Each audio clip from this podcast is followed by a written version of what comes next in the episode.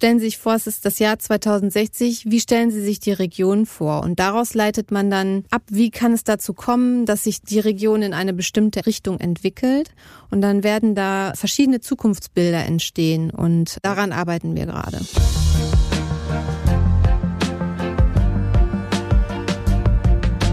Hi und hallo, herzlich willkommen zu einer neuen Ausgabe unserer Reviergeschichten. Mein Name ist Thorsten Knippertz und ich freue mich, dass ihr reingeklickt habt, dass Sie reingeklickt haben. Vor knapp zwei Wochen wurde in meiner Heimatstadt Mönchengladbach feierlich der Reviervertrag 2.0 zwischen Landesregierung und Region unterschrieben.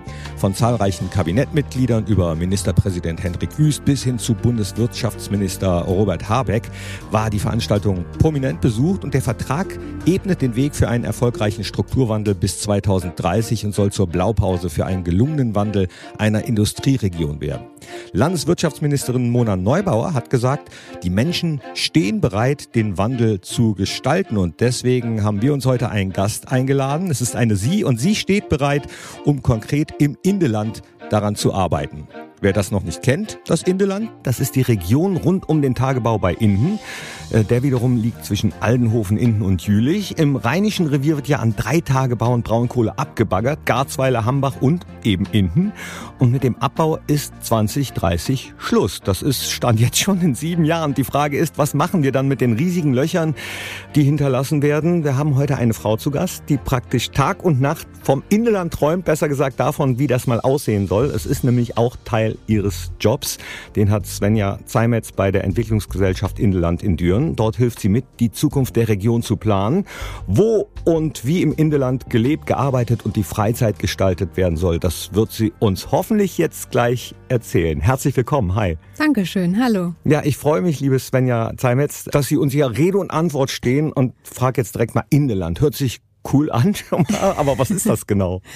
Ja, das Indeland, Sie haben es ja gerade schon beschrieben, das ist äh, die Bezeichnung einer Region, also um den Tagebau Inden zwischen Aachen und Köln. Und äh, ja, der Name Indeland äh, ist geschaffen worden, weil äh, damals, als das Indeland quasi so gegründet wurde, ähm, ja, wurde nach den verbindenden Elementen vielleicht gesucht. Und das ist einmal der, der Fluss, die Inde und natürlich der Tagebau Inden. Und so ist dann das Indeland zu seinem Namen gekommen. Da war der Name schnell gefunden. Da soll es dann ab 2030 einen riesigen See geben, eine Seenlandschaft mit Radwegen, Fußwegen, ÖPNV. Wir haben auch in vorherigen Folgen unserer Reviergeschichten schon mal über die Seen gesprochen und dabei ist rausgekommen, das kann ein richtig toller Ort für Freizeit, Leben und Arbeiten werden. Richtig? Sehen Sie das genauso? Auf jeden Fall, ja. Also die Landschaft verändert sich natürlich massiv und äh, ist eine, auch eine super Chance für die Region äh, für eine positive Entwicklung. Die Landschaft verändert sich klar, einerseits Natur von selbst ein bisschen, aber Sie helfen mit dem Projekt ja wahrscheinlich auch die Landschaft mitzugestalten, wie das mal aussehen soll. Was äh, sind denn da Ihre Aufgaben? Also meine Aufgaben beziehen sich auf also das Thema Beteiligung und Dialog, das ist mein Aufgabengebiet. Und ähm, ich kümmere mich darum, dass die Menschen in der Region ja, teilhaben an der Entwicklung, mitmachen und äh, das Interesse auch bekommen an der Entwicklung ihrer Heimat, ihres Umfelds und des zukünftigen Sees ähm, mitzuwirken. Das ist super, wenn man die Zukunft mitgestalten kann. Jetzt weiß ich allerdings aus eigener Erfahrung, da sagt man immer, ja, aber wir wollen das doch gerne mitgestalten. Und äh, wenn man dann im Nachhinein liest, ja, es gab die Möglichkeit dazu. Also ich kenne das auch aus der eigenen Stadt manchmal. Dann denkt man, ja, Mist, äh, habe ich irgendwie verpasst, verschlafen. Wie äh, schaffen Sie das oder wie wollen Sie das schaffen, die Menschen zu begeistern, beziehungsweise auch, dass sie das überhaupt mitbekommen, dass sie sich beteiligen können? Außer vielleicht, wenn Sie diesen Podcast jetzt hier hören. Zum Beispiel.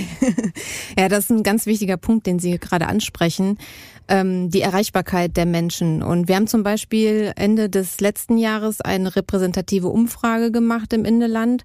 Ähm, und da haben wir unter anderem auch dazu befragt, wie erreichen wir euch denn und was, was interessiert euch, ähm, welche Themen findet ihr spannend, wo ihr euch beteiligen würdet und dann auch in welchen Formaten. Und was, glaube ich, auch sehr, sehr wichtig ist, ist, dass man ja den, den die Leute von der Couch kitzelt, also irgendwie so den, das Thema findet, ähm, wo die Menschen auch begreifen, das betrifft mich jetzt mhm. auch direkt, weil ähm, die Planungen sind ja immer auch sehr weit im Voraus. Das ist immer auch eine Herausforderung, ähm, dann das ja auch herauszukitzeln, was jetzt das für die Menschen tatsächlich auch konkret bedeutet. Ich finde auch immer spannend, äh, was es vielleicht nicht nur für die Menschen oder für mich selbst konkret bedeutet, sondern vielleicht auch, wenn man Kinder hat, äh, für die, die danach kommen. Weil häufiger, wenn ich mit Menschen auch über diesen Podcast spreche und über das, was im Rheinischen Revier passiert, was da an Chancen da ist, dann sagen gerade Ältere manchmal, ach ja, mit den Seen, das krieg ich ja nicht mehr mit.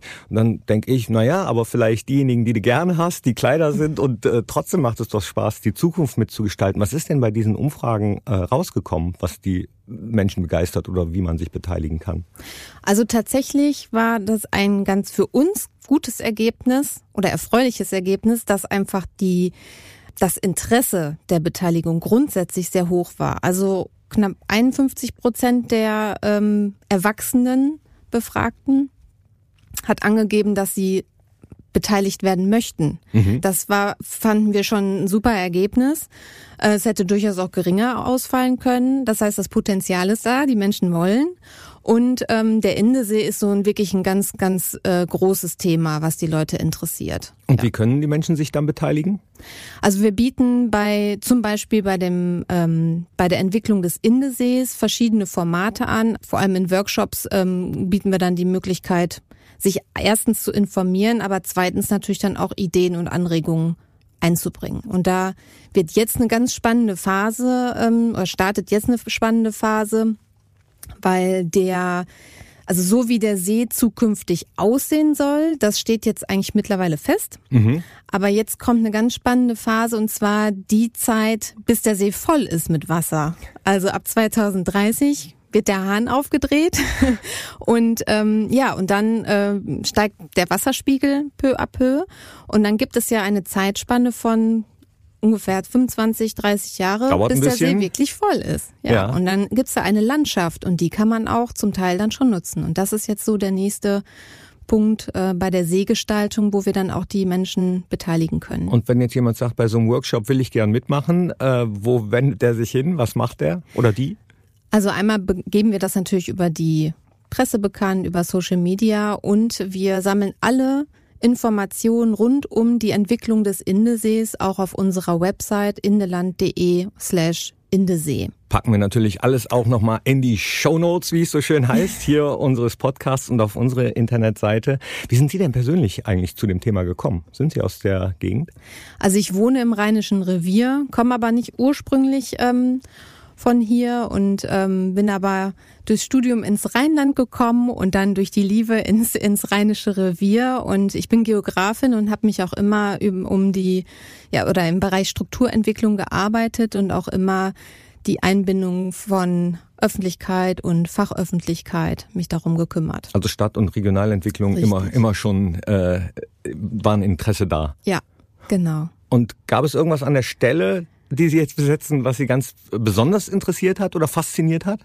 Ja, einmal natürlich die, das Umfeld, Rheinisches Revier, Strukturwandel finde ich einfach wahnsinnig spannend, auch wenn es ist ein sehr ja. komplexes Arbeitsfeld, ja.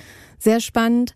Und ähm, die Stelle hat mich insofern besonders gereizt, weil es da speziell um die Partizipation geht, also die Beteiligung äh, der Öffentlichkeit. Und das hat mich einfach, äh, ja, angespornt.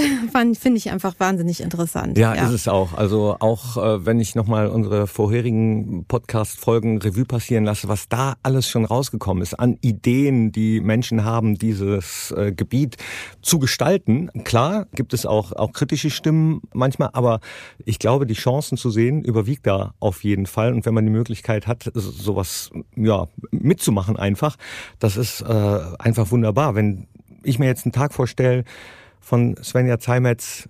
Steht morgens auf, trinkt ein, zwei, drei, ich weiß nicht, wie viel Kaffee trinken Sie? Ja, schon eher zwei. Und kommen ins Büro, haben den Kaffee schon getrunken. Auf was freuen Sie sich da am meisten? Also ich freue mich immer, wenn ich das Gefühl habe, dass es weitergeht und, dass es konkreter wird. Also ich glaube, ähm, was für viele dieses Thema noch komplexer macht, ist, ähm, dass das A alles so weit weg ist zeitlich und B alles noch so Pläne und Konzepte sind mhm. und dann weiß man nicht genau, was wirklich auch passiert. Und äh, das finde ich gerade besonders spannend, dass man mittlerweile 2030, Sie haben es vorhin gesagt, das sind nur noch sieben Jahre und mhm. dieses Gefühl, jetzt geht's langsam los. Und wenn wir dann äh, Formate planen, die, äh, wo wir die Bürger einladen und informieren, das spornt mich an, das macht mir Spaß. Ja, das ist mir letztens selbst so gegangen, wo ich dachte, ah ja, 2030, das sind doch oh, das sind noch nur noch sieben Jahre. Das geht dann manchmal doch schneller, als man denkt. Und ja, geht mir ganz genauso. Ähm, am Anfang ist das alles noch sehr abstrakt. Man, man kann sich vielleicht vorstellen, wie es irgendwann mal aussehen soll. Aber wenn es konkreter wird, dann äh, hat man vielleicht auch als Einzelner oder Einzelne mehr Lust mitzuplanen, wenn man sich das äh, vielleicht ein bisschen besser vorstellen kann. Wir kommen zu einer äh, mir sehr liebgewonnenen Rubrik, die heißt Kurz und Knackig. Da würde ich Sie bitten, äh, genau so zu antworten auf drei kurze Fragen. Okay. Ihr Lieblingsort? Im Indeland der Indemann. Der was? Der Indemann. Auf den kommen wir gleich noch. Die Antwort war kurz und knackig. Der äh, liebste Ort zum Wandern oder Spazieren gehen? Jetzt werden wir konkreter. Haha. Ja, also ich äh, finde die Sophienhöhe einen ganz tollen Raum und äh, sehr spannend zu entdecken, was da schon alles ja, passiert ist. Ja. Das liebste rheinische Gericht? Düppekuchen. Döppekuchen. Mhm. Sind das Reibekuchen? Ja, das ist so ein Mischmasch aus äh, Kartoffeln und Speck und das habe ich im Rheinland kennengelernt. Die kennen, also ich kenne schon echt viel im Rheinischen Revier und im Rheinland und das ist auch das Schöne an diesem Podcast. Ich lerne jedes Mal äh, neue Worte dazu, neue Begriffe dazu. Das ist ja dann auch manchmal sogar von Ort zu Ort verschieden. Ja. Döppekuche heißt das. Mhm. Habe ich wirklich noch nie gegessen. Ja, gehört. dann sollten die das mal probieren. Ja, ich äh, empfehlen. Hört sich auch ganz lecker an eigentlich. Und den Indemann, den habe ich auch noch nicht gehört. Ja, der Indemann äh, steht im, in der Gemeinde Inden und ist ein, ähm, ein Aussichtspunkt. Ähm, ja, eine Aussichtsplattform. Ich weiß gar nicht genau, wie hoch er ist, aber tatsächlich ist es so einer meiner Lieblingsorte, weil ich tatsächlich jetzt festgestellt habe, dass ich schon vor zehn Jahren das erste Mal da war und äh, jetzt hier arbeite. Das ist irgendwie, ich war damals mit meiner Familie da und da habe ich ganz tolle Erinnerungen dran an diesen Tag.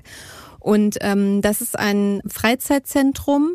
Von da aus ähm, hat man einen super Blick auf den Tagebau hinten und ähm, kann so die Dimensionen da auch sehen, wie riesig das ist. Mhm. Es gibt da auch ein Restaurant und äh, verschiedene Freizeitaktivitäten und das wird auch in der Zukunft weiter ausgebaut. Jetzt bin ich mal böse. Äh, Gab es da schon erste Bestrebungen, äh, dass man das auch Inde Frau nennen muss? Das kann ich Ihnen nicht beantworten. Nein, ja, Aber es gibt einen kleinen Indemann auch noch. Ja? ja. Und von dem kann man nicht so gut sehen? Doch, von dem kann man auch, hat man noch mal einen anderen ähm, Blick. Der ist halt nicht so spektakulär, man kann da nicht draufgehen, aber der Aussichtspunkt kleiner Indemann ist auch toll, weil man da ähm, ja auch ganz gut erkennen kann, wo zukünftig zum Beispiel der sogenannte Lamersdorfer Kanal entstehen soll, weil da die äh, Bandanlagen vom Tagebau Richtung Kraftwerk sehen. Das, das ist für mich auch so ein ganz toller Ort, weil man da einfach schon so ein bisschen muss man natürlich Vorstellungskraft haben, aber man kann sich das da schon so ein bisschen besser vorstellen. Mhm.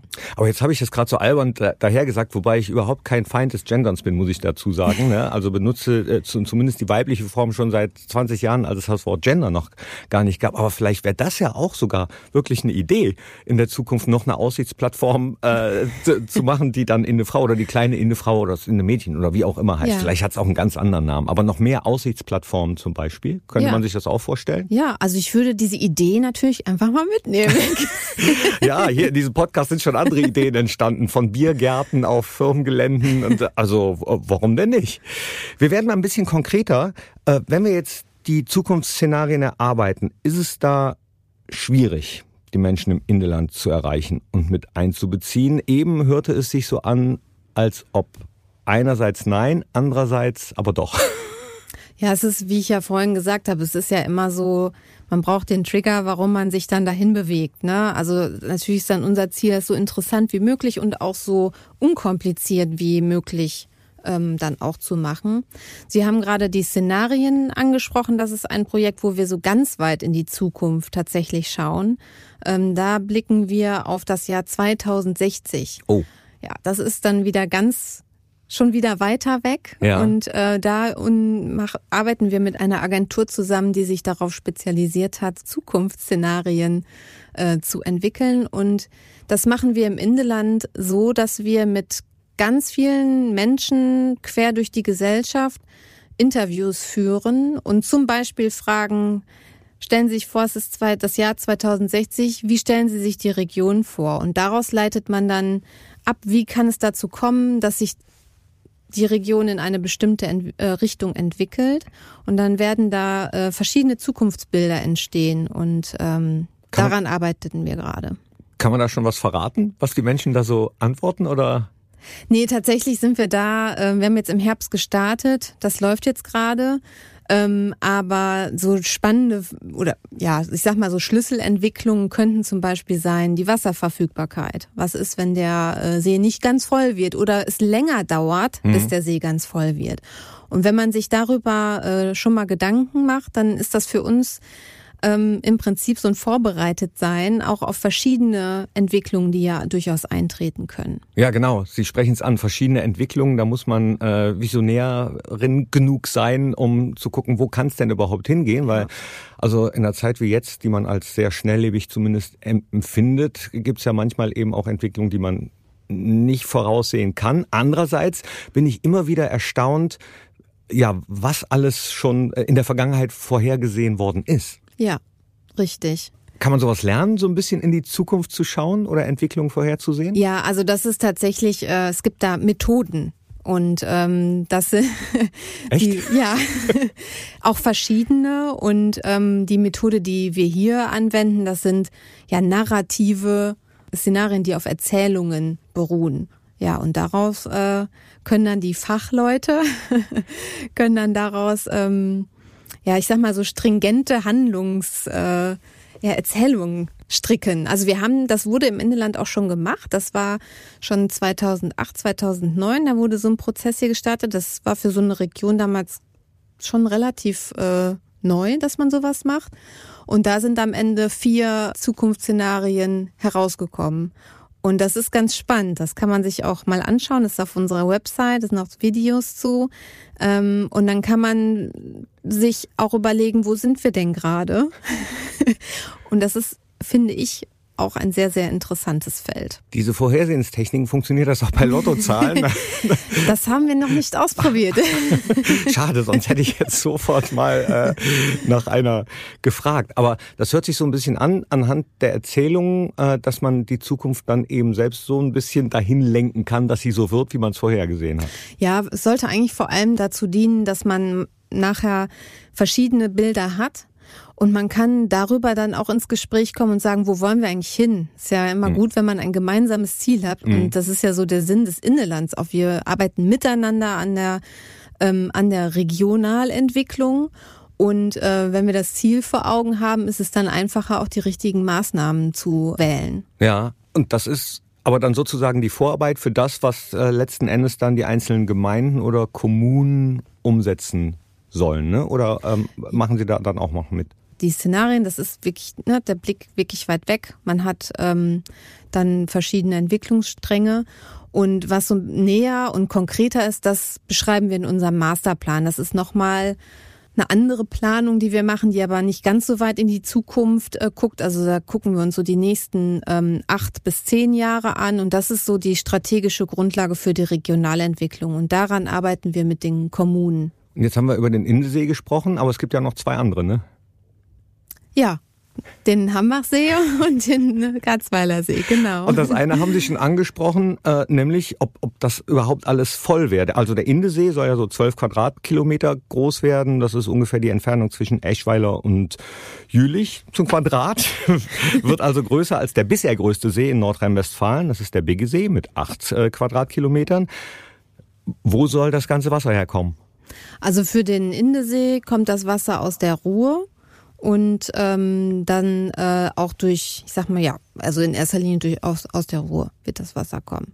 Und nach den bisherigen Planungen soll er auch voll werden. Ist genug da. Bis nach den bisherigen. Planungen ist genug da. Ja. Äh, wenn wir uns alle an, an gewisse Sachen halten wahrscheinlich. Ja, also es gibt ja viele Faktoren, die da eine Rolle spielen. Ähm, ich bin jetzt keine Gewässerexpertin, mhm. aber ähm, ich denke, wir oder was wir sicherlich nicht machen können, jetzt von, von uns aus für die, für die Planung zum jetzigen Zeitpunkt, dass wir uns sehr aufs Jahr genau festlegen, wann der Wasserstand äh, genau wann wo ist. Aber wir gucken mit Blick auf den See, wenn wir jetzt auch denken, wir entwickeln die möglichen Nutzungen mit den Menschen gemeinsam. Dann gehen wir davon aus, dass wir also circa fünf Jahre nach Start der Befüllung, also zwei, ungefähr 2035, schon die ersten Stellen haben, wo die Menschen dann auch zum Wasser gehen können. Also das ist wirklich lange Zeit für diesen gesamten Prozess. Äh, mit dem Projekt haben Sie 2009, glaube ich, angefangen.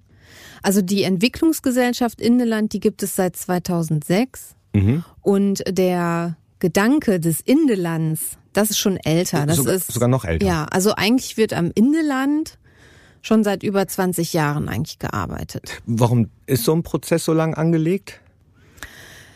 Ja, das sind ja alles lange Zeithorizonte. Also das geboren ist das ähm, im Prinzip, weil Ende der 90er, das kam von der Gemeinde Inden und vom Kreis Düren überlegt wurde, soll der Tagebau tatsächlich, ich sag mal, verfüllt werden? Mhm. Oder ist es nicht äh, vielleicht eine bessere Idee, einen See daraus zu machen? Weil ursprünglich war halt die Planung anders, als daraus einen See zu machen. Ah, okay. Und ähm, dann ist da im Prinzip so, ein, so eine Entwicklung entstanden. Da haben sich auch Gemeinden dann zusammengetan und wurde untersucht, ähm, wie äh, welche ja, regionalwirtschaftlichen Auswirkungen ähm, das hätte oder Effekte das hätte. Und dann ähm, wurde ich sage das jetzt natürlich alles im Kurzdurchlauf und so, äh, wie ich da informiert bin, aber ähm, dann wurden äh, ja im Prinzip Studien gemacht, Gutachten überlegt und am Ende wurde dann tatsächlich der, am Ende oder am Anfang, der Braunkohlenplan geändert. Es wurde dann beschlossen, dass daraus ein See wird und eben nicht eine plane Fläche, wo ähm, Landwirtschaft drauf betrieben wird. Das wollte ich gerade fragen. Wie sollte es denn ja. ursprünglich aussehen? Ja, überwiegend Landwirtschaft dann äh, sollte dann darüber auf der Fläche wieder betrieben werden. Und dann hat man gesagt, nee, See ist schöner. Ja, schöner und ähm, damals kam eben auch raus, dass es einfach für die Regionalwirtschaft bessere, positivere Effekte hat, als ähm, es nicht zu einem See zu, zu entwickeln. Wird es dann auch Häfen geben eigentlich? Ja, es wird äh, äh, kleine Häfen geben, es wird ähm, einen Kanal geben mit einer Regattastrecke. Und ähm, was das Schöne am Indesee sein wird, es wird die Möglichkeit geben, die ähm, Orte zum Teil wirklich in die Nähe des Sees zu entwickeln, zum Beispiel in Schophofen und ja, das, ähm, also es wird, glaube ich, eine sehr vielfältige Landschaft, die dort entsteht. Und das heißt, äh, ich muss jetzt demnächst, wenn ich äh, Entspannung am Wasser haben will, nicht nach Mallorca fliegen, sondern ja, fahren den Indesee. Zum Beispiel. Ich habe auch übrigens schon gesehen, ähm, dass da Schilder sind. Willkommen im Indeland. Ja. Ist das extra schon mal aufgestellt worden, damit sich der Begriff verfestigt oder? Äh, ja, also das ähm, damit einher mit der ähm, Regionalentwicklung im Indeland geht ja auch immer so eine Identität. Diese Schilder Willkommen im Indeland stehen im ganzen Indeland. Also geht es ja auch nicht nur um den See, sondern der See ist sicherlich unsere, ist schon ein Aufgabenschwerpunkt, also die Entwicklung des Tagebaus zum See hin. Aber es geht eben auch darum, Perspektiven für die gesamte Region zu entwickeln, also auch über die ähm, direkt angrenzenden Gemeinden hinaus.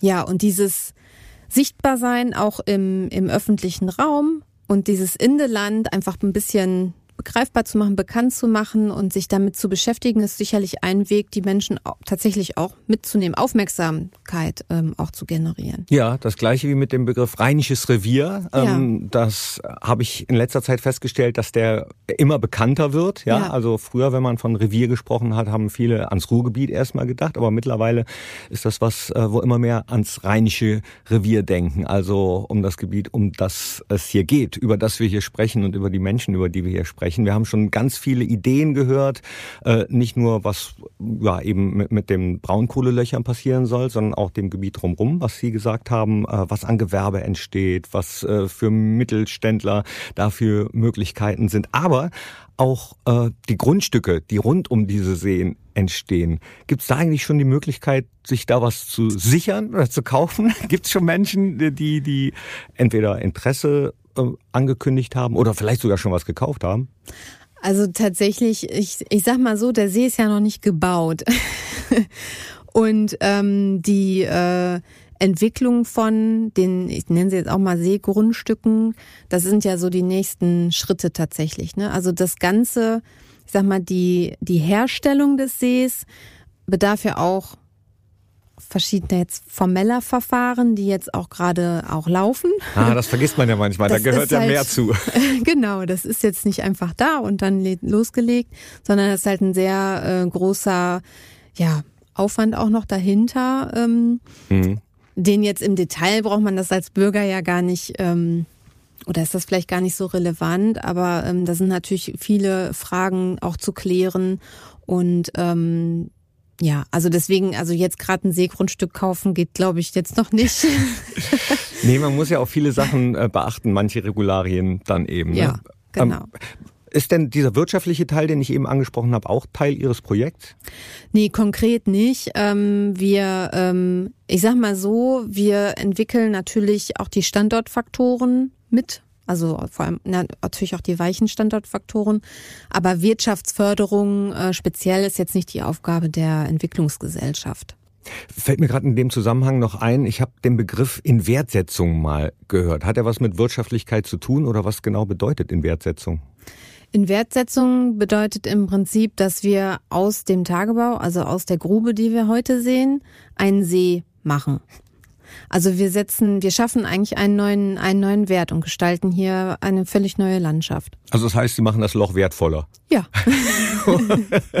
ja, darunter kann ich mir was vorstellen. Gibt es denn auch konkrete Vorstellungen? Wie? Schon Pläne und Visionen? Ja, also es gibt ähm, verschiedene ähm, Pläne für die Gestaltung, also vor allem des Uferbereichs, zum Beispiel in der Gemeinde Inden im, im Ortsbereich Stopphofen.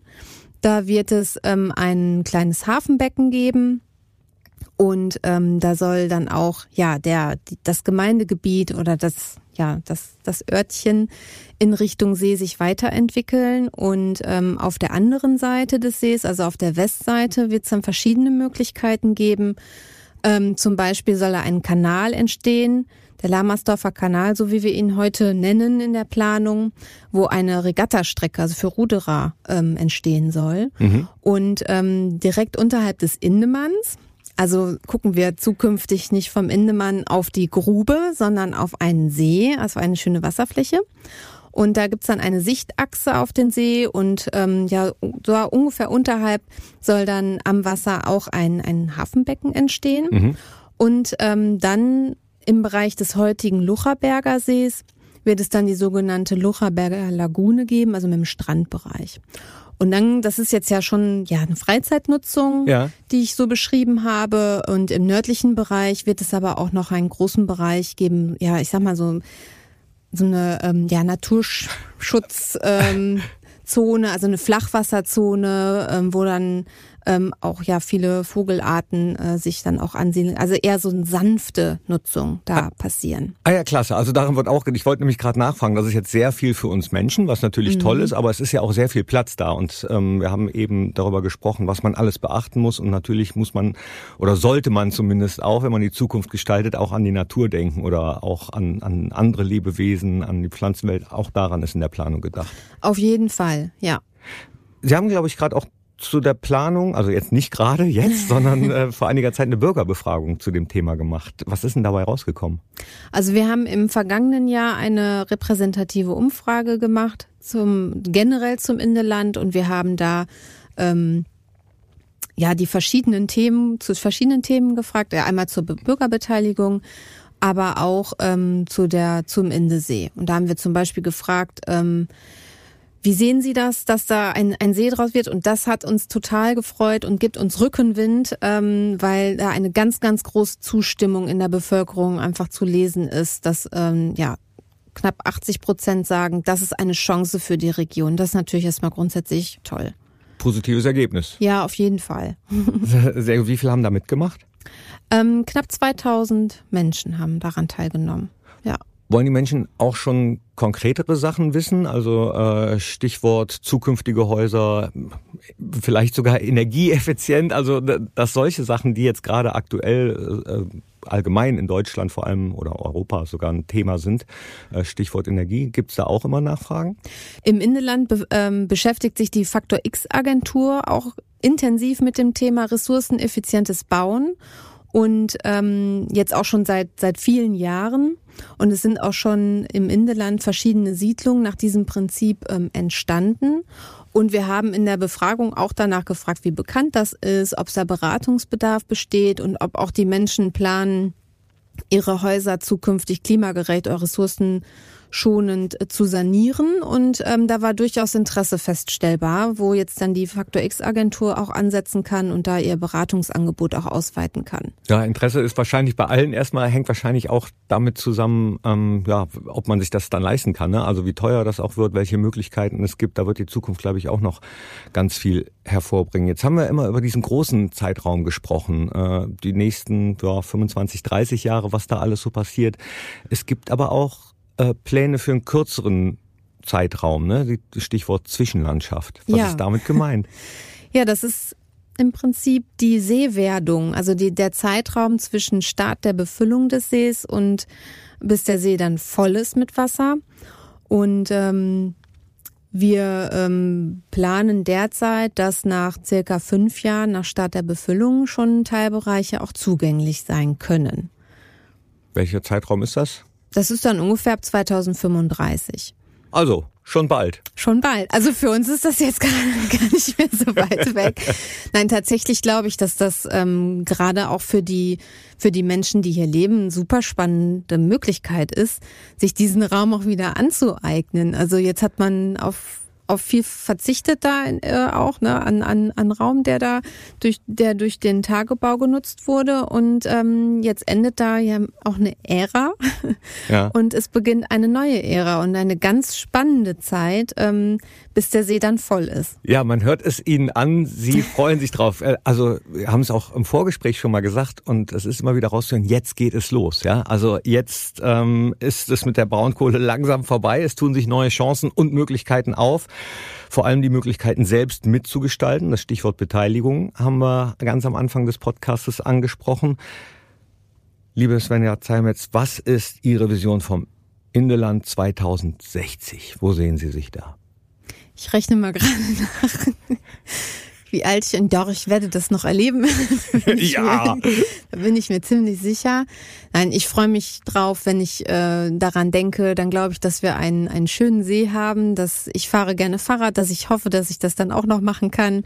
Es gibt ähm, schöne Orte, die sich auch etabliert haben und dass die Menschen ähm, sich dort wohlfühlen und äh, ja auf vielfältige Weise das äh, den See nutzen. Ja, dann fahre ich eine Runde mit mit dem Rad. Ich bin mal ganz optimistisch. In 35 Jahren kann ich glatt noch schaffen. Gibt ja mittlerweile auch E-Bikes. Also freue ich mich auch jetzt schon drauf und bin gespannt, wie die Entwicklung weitergeht. Und ich hoffe, wir haben möglichst viele von unseren Zuhörerinnen und Zuhörern mit der Idee infiziert, dass man sich unbedingt einbringen sollte, mitreden sollte, äh, sich mit beteiligen sollte. Und das geht ja, haben wir in diesem Podcast gehört, sogar konkreter jetzt schon im August. Genau, im August planen wir Workshops oder bieten wir Workshops an für Bürgerinnen und Bürger im Indeland, wo es dann konkret um die Gestaltung der Zwischenlandschaft geht. Da stellen wir den Entwurf vor, was unser Büro dann ähm, schon fertiggestellt hat. Und ähm, da werden wir für Erwachsene, aber auch für Jugendliche etwas anbieten. Da wird's konkreter. Vielen Dank, Svenja Zeimetz von der Entwicklungsgesellschaft Indeland. Sehr gerne, Dankeschön. Und damit sind wir auch schon am Ende unserer heutigen Episode. Dankeschön fürs Zuhören. Gerne weitererzählen an Familien, Freunde, Bekannte von unserem Podcast, von den Reviergeschichten. Gerne auch den Podcast abonnieren, liken und teilen, damit keine Folge mehr verpasst wird. Und beim nächsten Mal wieder dabei sein. Ich sag Tschüss und bis zum nächsten Mal. Ole, ole.